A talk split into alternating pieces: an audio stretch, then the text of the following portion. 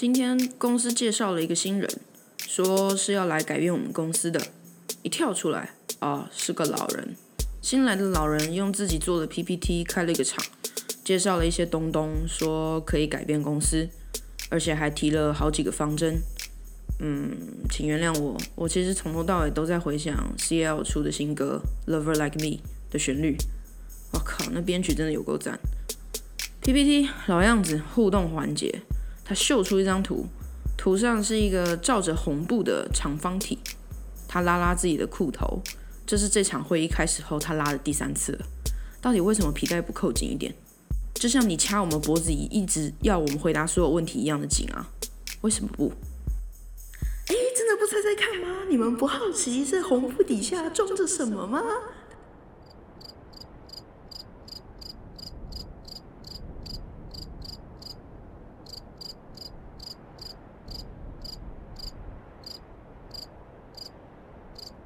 他追问，我双手抱胸，食指抚着自己的口罩下巴的那个位置，假装思考，内心不假思索。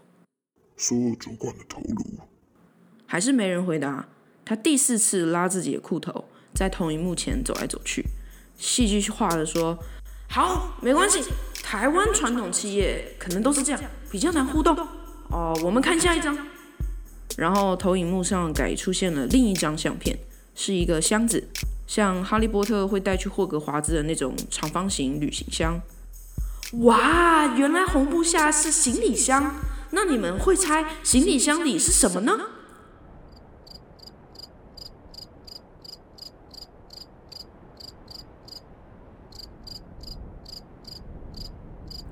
他的半张脸被投影幕的那个灯照到，蓝绿红的。更像个有化妆的卖力小丑。嗯，我比较不知道变通啦，我知道。或者一根假屌。我暗暗的心想。魔魔术方块。我跟咪咪当晚吃泰式料理时，他笑到不行的猜到。肉块。人妖也兴奋的猜到。哇，你们应该来我们公司当暗装的，你们好踊跃的猜测哦。我说道。藏宝图。会议室里，另一个男同事就率先发言了。老人很开心，也很得意。开心有人跟他互动，但是得意这个男同事猜错了。很不错哦，但差一点，还有没有人要猜？有没有？有没有？大家面面相觑。老人接着说道：“哎，怎么都是男同事猜啊？有没有漂亮女生要贡献一下答案呢？里面是空的。”我立马黄大千似的浮夸举手。差点扇站在我旁边的同事脸一个大耳光。哎，老人很惊讶。哦，你很有慧根哦，怎么会想到是空的？你怎么会这样想？因为我每天早上都要服用理由控制自己脑内过低的血清素，叫我脑子里的声音闭嘴，然后上班前必须听完你打的场上争霸，强迫自己保持极度亢奋才能起床出门。我根本不晓得我自己在说什么或在这里做什么。Sorry。哦。嗯，抱歉，因为您说漂亮女生，所以我 我觉得我必须举手回答。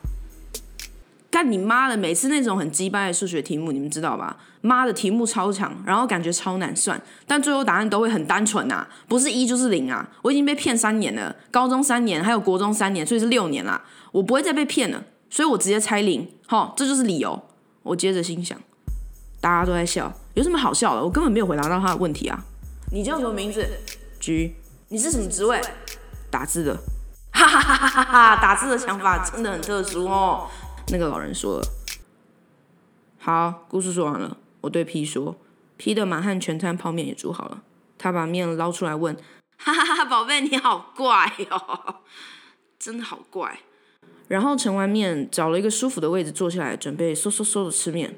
哎，等等，不对啊，你故事说完了，就这样啊？所以，所以箱子里到底是什么？